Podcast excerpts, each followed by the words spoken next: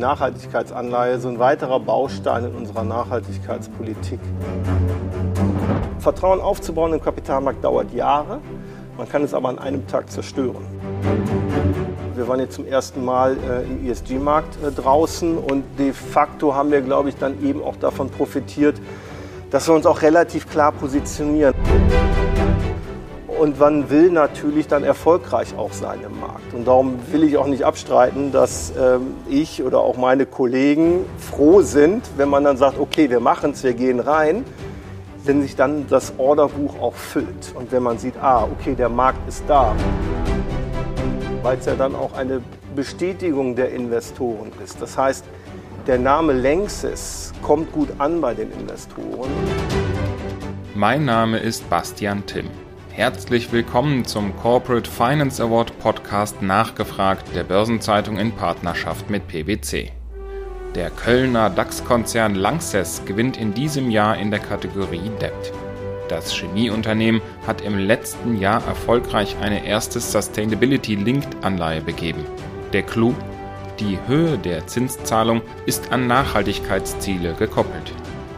Wie Lanxess CFO Michael Ponzen diese Anleihe genau strukturiert hat, warum Nachhaltigkeit für Lanxess von besonderer Bedeutung ist und welche Folgen der Krieg in der Ukraine für die chemische Industrie und Lanxess als Kostentreiber haben, hat er mir Anfang April berichtet. Herr Ponzen, vielen Dank, dass wir jetzt hier sprechen können in der äh, Unternehmenszentrale mit Blick auf den Dom. Ähm, Nachhaltigkeit ist ja für viele Konzerne das zentrale Transformationsthema und in den strategischen Mittelpunkt auch gerückt, an dem man sich neu ausrichtet.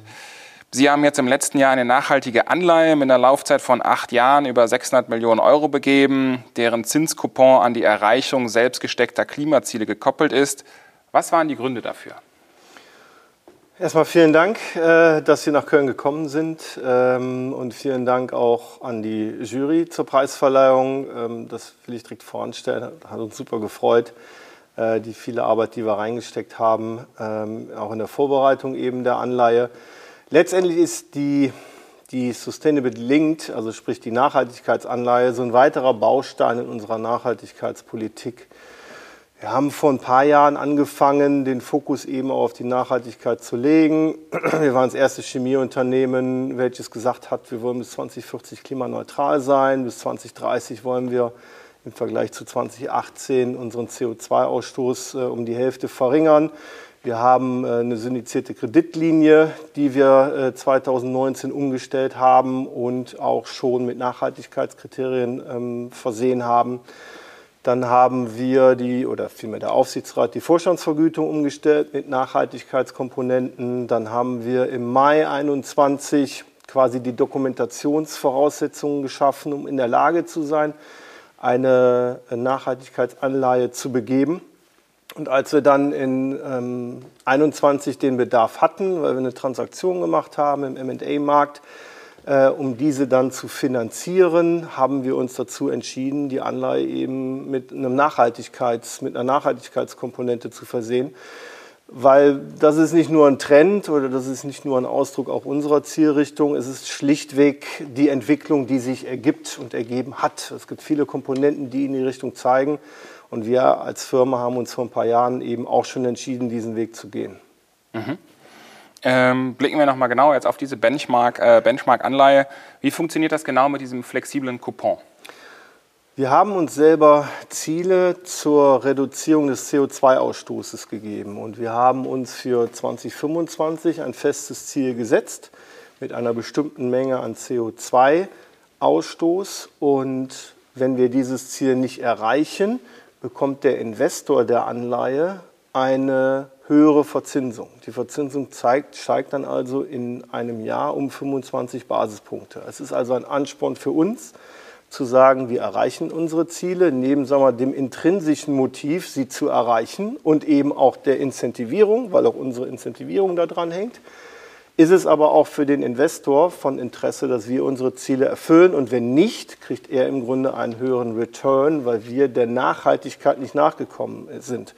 Und sagen wir mal, die Investoren, die wir mit der Nachhaltigkeitsanleihe ansprechen, sind eben ja auch vor allen Dingen ESG-Investoren, die ja originär motiviert sind, die Firmen zu incentivieren, nachhaltig zu wirken. Und ich glaube, ähm, dass wir mit der Nachhaltigkeitsanleihe eben auch eine größere Investoren-Community angesprochen haben. Und äh, wenn ich das ergänzen darf, wir haben ja nicht nur die Anleihe im November letzten Jahres, sondern jetzt im März noch eine Anleihe begeben und auch die haben wir wieder mit einer ähm, Nachhaltigkeitskomponente versehen.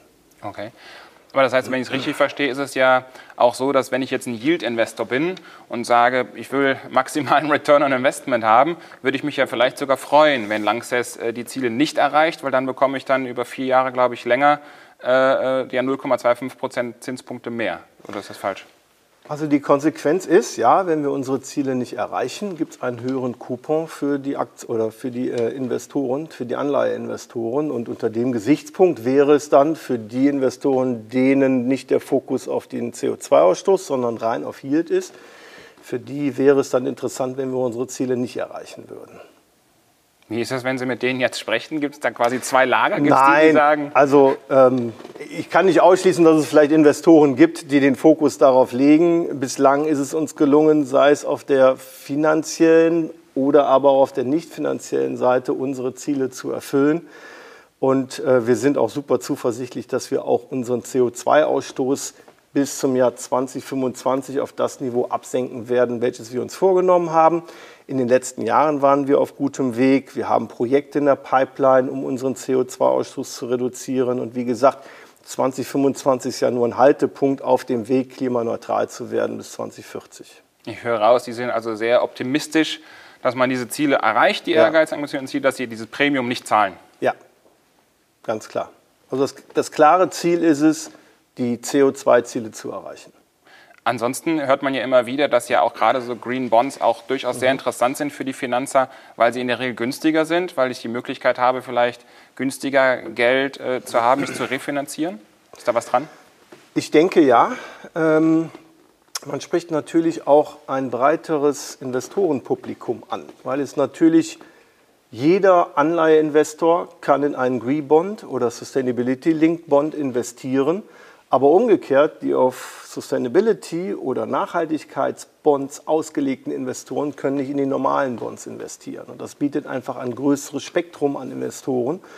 Und entsprechend kann ich mir auch vorstellen, dass es selbst heute schon attraktiver ist. Aber die Entwicklung geht ja ganz klar in diese Richtung. Das ist ja nur ein Ausschnitt dessen. Wir erleben in äh, Europa, in der EU eben die Taxonomie, die um sich greifen wird die letztendlich genau die Weichen in diese Richtung stellt, dass die Kapitalallokation verknüpft wird mit dem Erfüllen bestimmter Klimaziele. Und darum ist das, was ich eben sagte, kein Trend, sondern eine ganz klar nachhaltig von der Politik auch erwartete Steuerung in der Industrie. Es gibt ja auch große Investoren, BlackRock, äh, viele andere, die gesagt haben, Unternehmen, die das nicht so machen, die nicht klar auf Nachhaltigkeit setzen, die das nicht im Konzern überall verankern, die werden extremst hohe Refinanzierungskosten haben, die werden vielleicht sich gar nicht mehr refinanzieren können irgendwann, oder? Also ist es durch das Instrument der Taxonomie, welches eben von der EU jetzt äh, aufgesetzt wurde, wird es dazu kommen, dass ähm, die Kapitalallokation sich verändern wird.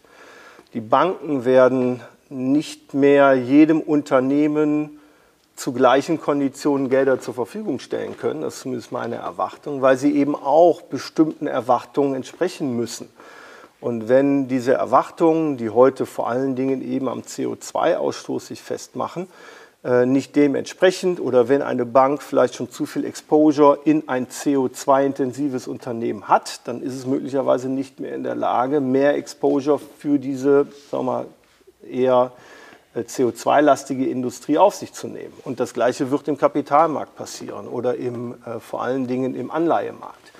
Und darum glaube ich, und letztendlich ist das ähm, eine Industriepolitik, die betrieben wird über die Taxonomie und das Vehikel ist der Kapitalmarkt und letztendlich dann die Kapitalkosten. Ob dann gänzlich kein Zugang mehr besteht, soweit würde ich jetzt nicht gehen, aber es wird ganz klar eine Differenzierung in den Kapitalkosten der Unternehmen sein, wenn ich mich nicht der Taxonomie entsprechend verhalten werde. Das heißt, äh, dadurch, dass Sie sehr früh diesen Schritt jetzt eingeschlagen haben, das auch stärker nutzen, dieses Instrument, äh, hoffen sich natürlich da auch einen gewissen Vorsprung, dass Sie da mit Blick auf in zehn Jahren einfach besser dastehen als vielleicht Wettbewerber? Also es ist immer schwer, über Wettbewerber äh, zu urteilen. Ich kann nur für uns sagen, ich glaube, wir sind super unterwegs, weil es eben ja im Unternehmen auch verankert werden muss. Äh, und es muss immer von oben kommen. Ja? Also ähm, wenn wir als Vorstand uns nicht hinstellen oder auch die nächsten Ebenen und sagen, das ist eine wichtige Komponente, dann funktioniert es nicht. Das haben wir bei, bei dem äh, Aspekt der Sicherheit erfahren, also Safety. Vor vier, fünf Jahren hat man noch ganz andere Unfallstatistiken, Unfallraten, als wir sie heute haben. Wir haben die Incentivierung umgestellt. Wir haben das, äh, sagen wir mal, wir haben ein Programm ins Leben gerufen, um die Unfallsicherheit zu reduzieren. Und wir haben über die letzten Jahre deutliche Fortschritte gemacht. Und ähnlich erwarte ich es auch, was den CO2-Ausstoß angeht. Ich sagte eben, 2019 haben wir äh, angefangen oder haben wir ausgerufen oder vor zwei, drei Jahren, 1920, dass wir klimaneutral werden. Den, die Revolver, also die syndizierte Kreditlinie haben wir umgestellt, die Management-Incentivierung haben wir umgestellt. Jetzt machen wir mit den Bonds weiter. Es zieht sich durch das Unternehmen. Ich komme gerade eben, hatten wir ein sogenanntes Town Hall Meeting mit, äh, mit dem brasilianischen Kollegen. Da war ein Thema CO2 und CO2-Ausstoß und was können wir tun. Und es ist von oben herab muss es in die Organisation getragen werden und dann muss es aus der Organisation wieder rauskommen. Und heute diskutieren wir vor allen Dingen aus der Finanzbrille drüber, aber es ist letztendlich, und man muss ja nur die, ich sag mal, abseits der aktuellen Situation im Energiemarkt, äh, die momentan ja bedrückend ist, ist der Trend ja ganz klar, dass es für die Industrie als solches eine License to Operate ist, um am Ende überhaupt noch in Europa oder auf der Welt ähm, äh, Anlagen und ähm, Wirtschaft betreiben zu können. Und die Frage ist nicht das Ob, sondern das Wann. Und wir haben die Route definiert, bis 2040 klimaneutral. Und ich habe heute keine Zweifel, dass wir das schaffen werden. Und sicherlich muss das sich auch durchschlagen im Produktportfolio, ja. äh, wo Sie natürlich ja auch neue, neue Lösungen anbieten wollen. Lösungen vielleicht, die auch Mehrwert für die Gesellschaft bieten. Äh, die natürlich dann auch äh, vielleicht gesellschaftliche Probleme löst. Dann sind wir beim Thema Purpose, was ja auch mhm. ganz wichtig ist beim Thema Nachhaltigkeit. Ja, das ist richtig. Und ähm, da haben wir ja auch angefangen, und das ist ja auch, um jetzt wieder den Bogen zu schlagen zu unserer Anleihe. Wir haben vor Jahren ja angefangen, auch unser Produktportfolio umzustellen. Wir wollen nicht mehr in Massenmärkten äh, unterwegs sein, nicht mehr in äh, Märkten unterwegs sein, wo wir eine sehr hohe Rohstoffabhängigkeit hatten. Wir waren einmal der größte Produzent äh, auf der Welt vom synthetischen Kautschuk. Ähm, und das Geschäft haben wir abgegeben. Wir haben uns fokussiert auf andere Geschäfte, die vor allen Dingen im äh, Consumer Protection Bereich zu Hause sind, die einen ganz anderen CO2-Footprint haben als eben ein hochvolumiges Kautschukgeschäft. Und das ist sicherlich eben alles Ausdruck dessen, wie wir den Konzern hier vorbereiten wollen, um in den nächsten fünf und zehn und zwanzig und hundert Jahren noch erfolgreich zu sein. Ist eine wirkliche Transformation, die uns da bevorsteht, die Ihnen bevorsteht. Äh, schauen wir nochmal wirklich auf die Benchmark-Anleihe genauer. Was mhm. waren auch die Herausforderungen, ähm, so eine Anleihe zu begeben? Also zum einen war es die erste von, von einer Sustainability Linked Anleihe. Das heißt, wir haben neue Investoren angesprochen. Wir waren noch, das war ja im November, in sagen wir mal, der Corona-Hochphase. Das heißt, die Möglichkeit, äh, Roadshows zu machen, war schwierig bis unmöglich. Also physische Roadshows konnten wir nicht machen. Wir mussten ja auch neue Investoren ansprechen, weil wir eben ein neues Klientel bedient haben. Und das war sicherlich eine Herausforderung, die wir aber zusammen mit den Banken, mit denen wir unterwegs waren, denke ich, ganz gut hinbekommen haben. Wir haben also digitale Roadshows gemacht, auch hier wieder ein Video aufgenommen, was wir dann zur Verfügung gestellt haben. Äh, die Interaktion der Teams hat super funktioniert. Wie gesagt, alles unter Corona-Bedingungen. Jetzt war es nicht Tag 1 von Corona. Das heißt, man hatte natürlich schon eine gewisse Routine, aber ähm, äh, nichtsdestotrotz ist das nochmal was anderes.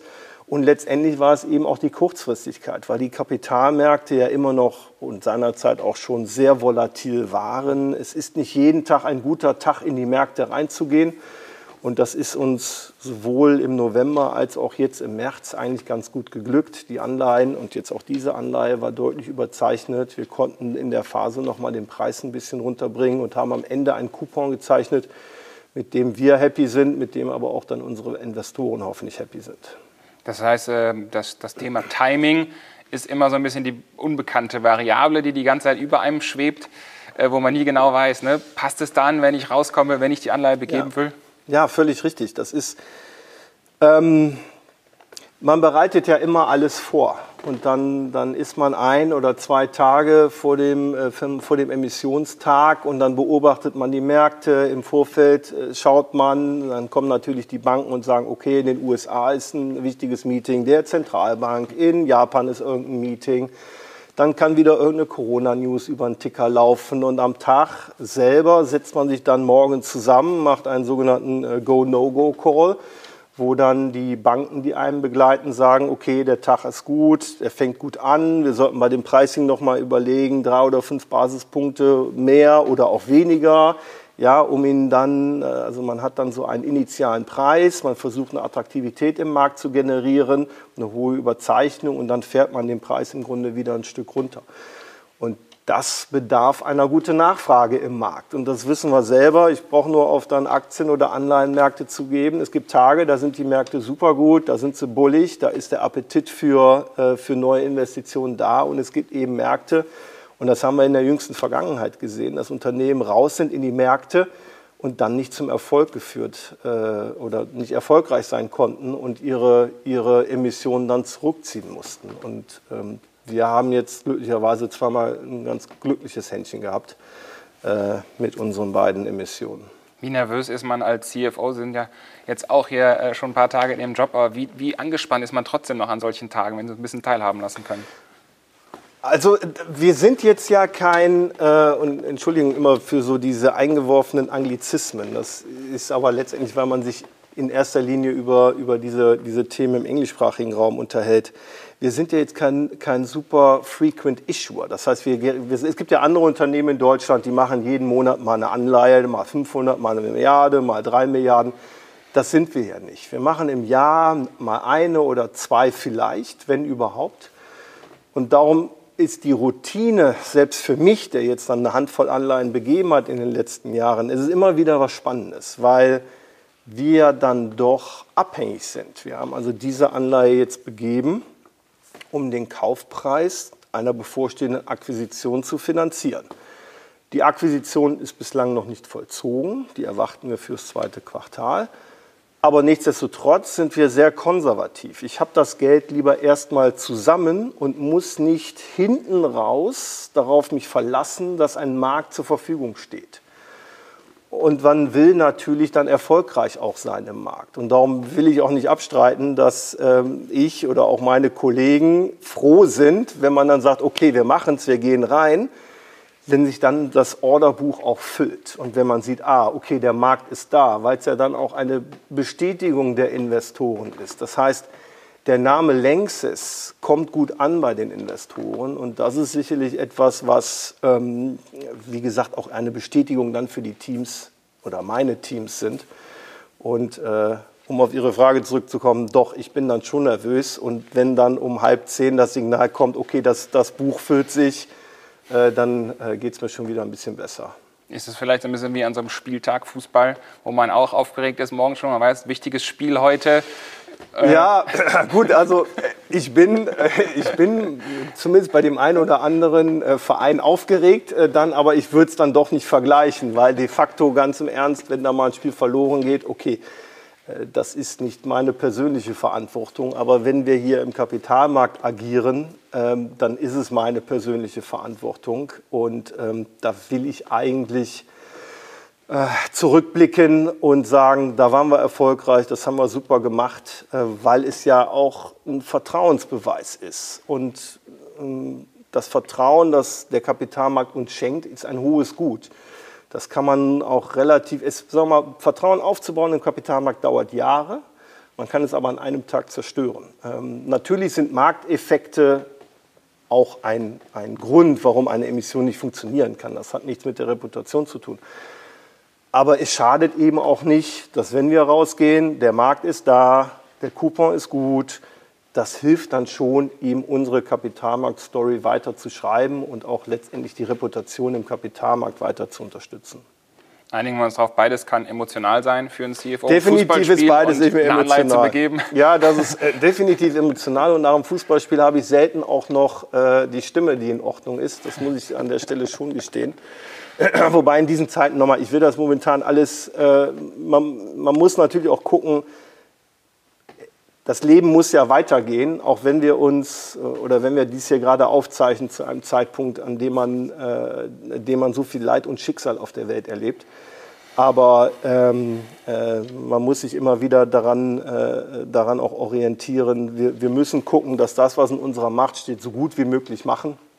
Darum würde ich sagen, mit auch dem, äh, dem zwinkernden Blick auf den Fußball, ich glaube, wir, wir haben momentan größere Herausforderungen hier. Nicht nur bei Längstes, sondern auf der Welt. Absolut. Ähm, ich würde äh, gleich nochmal zum Thema, mhm. was Sie ansprechen, äh, den Krieg in, in der Ukraine, äh, kommen. Würde gerne jetzt nochmal kurz bei der Anleihe bleiben und nochmal Sie fragen, was waren denn dann jetzt zusammengenommen die Erfolgsfaktoren, mhm. dass an dem Begebungstag alles passte, neben dem Timing vielleicht? Also am Ende des Tages natürlich das Team. Also weil ich, de facto bin ich ja nicht derjenige, der die ganze Vorbereitung macht, der die Dokumentation erstellt, das Zusammenspiel. Es ist ja nicht nur eine Abteilung, nicht nur die Treasury, sondern Treasury Investor Relations, im Vorfeld die Ansprache mit den Investoren, die Rechtsabteilung. Es muss ja alles ineinander greifen, gerade wenn man relativ kurzfristig entscheidet zu sagen, wir gehen jetzt in den nächsten drei Tagen raus dass dann der Apparat funktioniert, die Räder ineinander greifen und natürlich dann auch die Interaktion mit den uns begleitenden Banken. Und alles hat super funktioniert. Und das ist letztendlich, denke ich, das Erfolgs- oder das Erfolgsrezept, um dann erfolgreich im Markt zu sein. Und dann muss man vielleicht auch das Quäntchen Glück haben, den richtigen Tag zu wählen, um dann wirklich zu sagen, die Nachfrage entwickelt sich und die Nachfrage ist auch gut.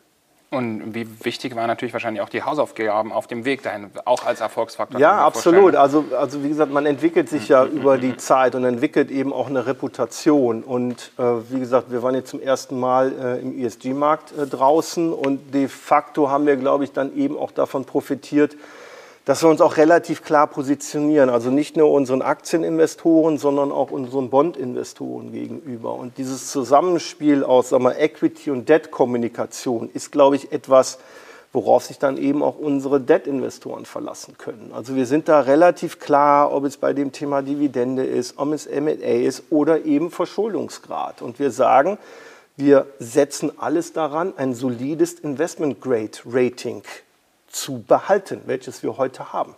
Und das haben wir auch an verschiedenen Stellen schon unter Beweis gestellt. Am vorherigen Transaktionen, die wir gemacht haben, haben wir eben mal einen Punkt erreicht, an dem dann uns die Berater bei den Banken und Ratingagenturen auch signalisiert haben, wenn ihr jetzt nur eine Anleihefinanzierung durchführt, dann riskiert ihr euer Investment Grade Triple B Rating.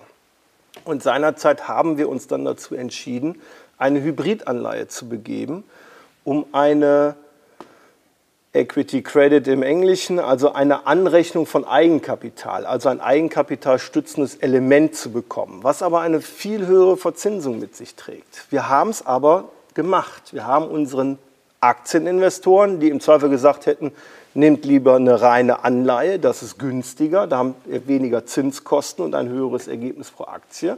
Haben wir unseren Aktieninvestoren gesagt, nein, wir gehen für das teurere Element, weil wir unseren Anleiheinvestoren sagen, wir setzen alles daran und das ist jetzt auch der Beweis. Also wir riskieren nicht, wir gehen mit beiden Investorengruppen sehr sorgfältig um und wie gesagt, das zahlt dann alles darauf ein, um dann, wenn man in den Markt geht, auch die Unterstützung vom Markt zu bekommen. Ähm, ich würde den Bogen jetzt mal schlagen. Sie haben es eben angesprochen, die, die Welt hat sich doch massiv verändert seit dem 24. Februar. Äh, Russland führt Krieg äh, gegen die Ukraine mitten, mitten in Europa. Äh, der Zukunftsoptimismus der Deutschen ist auf historischen Tiefsständen nach aktuellen Umfragen. Viele Menschen haben sogar Angst dass es äh, weiter eskaliert, vielleicht zu einem Konflikt zwischen NATO und Russland, vielleicht atomar Eskalation. Wie erleben Sie diese Zeit?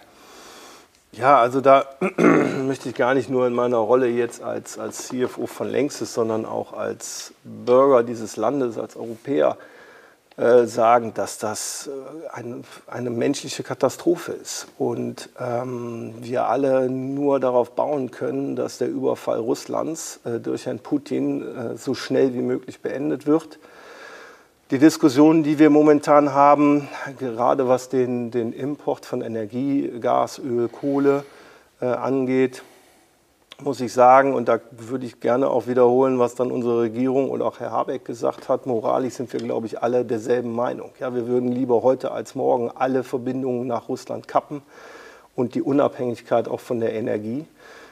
Jetzt ist die Lage aber eben so, dass wir eine Abhängigkeit haben. Und ich glaube, es ist sehr schwer zu determinieren, welche Implikationen es wirklich hat, wenn wir von heute auf morgen diese, diesen Zufluss an Energie kappen würden. Jetzt würde ich mich auch nicht ausschwingen und sagen, ich habe die Kompetenz, das zu beurteilen. Ich habe nur die Vermutung und das Vertrauen auch in die Bundesregierung, dass die Pfad oder den Pfad, den sie bislang ansetzen, der richtige ist. Ich glaube, dass die Risiken, die wir eingehen, würden wir von heute auf morgen die Energiezufuhr oder die Gaszufuhr stoppen, massivste wirtschaftliche Implikationen. Und wenn man sich aber verdeutlicht, was sind wirtschaftliche Implikationen? Wirtschaftliche Implikationen sind ja nicht, dass ein Unternehmen weniger verdient. Das sind wir alle bereit, im Zweifel auch einzugehen. Das haben wir auch unter, bei Covid unter Beweis gestellt.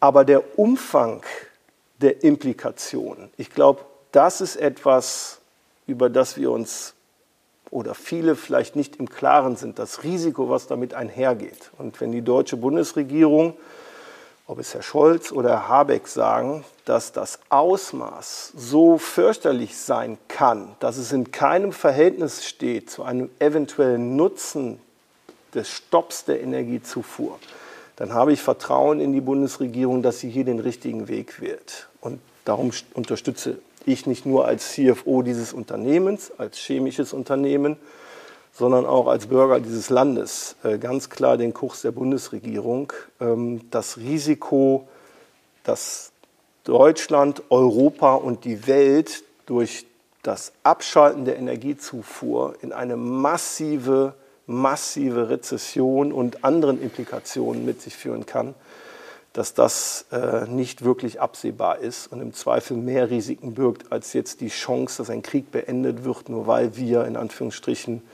die Energiezufuhr stoppen. Die Medaille hat natürlich zwei Seiten. Auch äh, Herr Putin kann ja seinerseits die Lieferung einstellen und droht ja damit. Es ist ja immer noch nicht ganz klar, was jetzt genau passiert mit den Rubelzahlungen, ob das eingestellt wird. Fakt ist, die chemische Industrie benötigt sehr viel Energie, äh, nicht nur Strom, auch Gas etc. Ähm, die Energiekosten sind jetzt ja schon, glaube ich, äh, ein ja. sehr großer Batzen. Ich glaube, der ungefähr auf, äh, um es mal zu, ver zu, veranschaulichen, so glaube ich, in etwa den Personalkosten entspricht das bei Ihnen. wie viel Kopfschmerzen zerbricht Ihnen das also bei diesen mhm. explodierenden Kosten ja, weil man es kaum ja. beziffern kann, oder? Also wir hatten im letzten Jahr rund 500 Millionen Energiekosten. Ähm, über die Welt. Ähm, und die Personalkosten lagen dann doch deutlich drüber, die waren bei 1,2, 1,3 Milliarden. Das heißt, wir haben aber schon eine deutliche, einen deutlichen Anstieg gesehen. Und der kam vor allen Dingen eben schon im dritten, vierten Quartal. Ist also kein Ausfluss des Ukraine- oder des Russlandkrieges, sondern eine Entwicklung, die wir gesehen haben, die zwischenzeitlich mal explodiert ist. Operativ kann ich sagen, haben wir und geben wir als chemische oder als längstes, muss ich sagen, die hohen Energiekosten an unsere Kunden weiter. Was aber dann dazu führt, und da brauchen wir ja alle nur äh, die Zeitung aufzuschlagen, nicht nur die Benzinpreise, die bei den Kunden ankommen, da können wir jetzt nichts für, aber die Inflation sehen wir täglich. Weil wenn wir, und wir haben im vierten Quartal letzten Jahres unsere Preise um 25 Prozent erhöht, das heißt, wir liefern alle möglichen Produkte in alle möglichen Industrien. Das endet in einer Zahnpasta, das endet in einem Getränk, das endet in ich weiß nicht welchen Anwendungen. Und wenn alle die Preise erhöhen, wird das letztendlich auch beim Kunden ankommen. Und darum mache ich mir eher auch Sorgen gesamtvolkswirtschaftlich, weil Also ich habe noch keine Rechnung von meinem Energieversorger bekommen. Und wenn man eben heute die Energieversorger und heute im Kölner Stadtanzeiger oder gestern stand eben auch ein Artikel eines Energieversorgers, die schon mal in Aussicht stellen, das wird auch dann bei den Endverbrauchern ankommen. Exorbitant, ja. So, und jetzt komme ich zurück in meine Rolle wieder hier als Längstes. Als Längstes müssen wir versuchen, alles dafür zu tun, dass wir das Risiko beherrschen können. Das machen wir. Ich fühle mich auch gut für Längstes. Wir haben im vierten Quartal gezeigt, dass wir die Energiepreise weitergeben können. Wir haben das erste Quartal in Aussicht gestellt, dass es ein gutes Quartal wird. Was aber passiert, wenn mal Energieversorgung reduziert wird, daran arbeiten wir gerade, um einfach Szenarien zu entwickeln, wie wir das handeln könnten. Aber ich ähm, bin eigentlich relativ zuversichtlich, dass wir schon in der Position sind, das einigermaßen gut zu managen, solange es eine Grundversorgung an Energie gibt. Das Ganze führt natürlich auch immer zum Thema Unsicherheiten. Unsicherheit ist das, was der Kapitalmarkt hasst. Mhm. Nicht zu wissen, wo die Reise hingeht, äh, das, die große Unbekannte. Viele Unternehmen kassieren die Jahresprognosen schon, weil sie eben sagen, wir können nicht mhm. mehr genau. Äh, äh, also es ist im Prinzip die Blackbox. Mhm. Sehen Sie das auch so? Ähm, also wir haben unsere Jahresprognose nicht kassiert. Ähm, wir sind jetzt Anfang April. Ähm, wie gesagt, das erste Quartal ist rum. Äh, wir haben eine Erwartung für das erste Quartal formuliert und momentan gibt es keinen Grund, von dieser Erwartung abzuweichen. Was die nächsten Monate und Quartale bringen werden, das ist genau die Frage der Blackbox. Im Moment mal, halten die Märkte ja noch. Klar, Automobilindustrie ist schwächer. Dafür gibt es andere Industrien, die noch ganz okay laufen. Wir haben auch eine, eine Situation neben dem, dem Ukraine-Russland-Konflikt, die Situation in China mit momentan dem, dem Lockdown, den wir in Shanghai erfahren. Es gibt sehr viel Unsicherheit da draußen und äh, wir, und jetzt komme ich wieder zurück, versuchen diese Unsicherheit so gut wie möglich zu managen. Das ist uns in den letzten Krisen gelungen. Und ich bin auch sicher, dass wir auch durch eine potenzielle Krise, die vor der Haustür steht, dass wir auch hier da gut durchkommen werden. Vielen Dank für das Gespräch, Herr Franz. Danke Ihnen.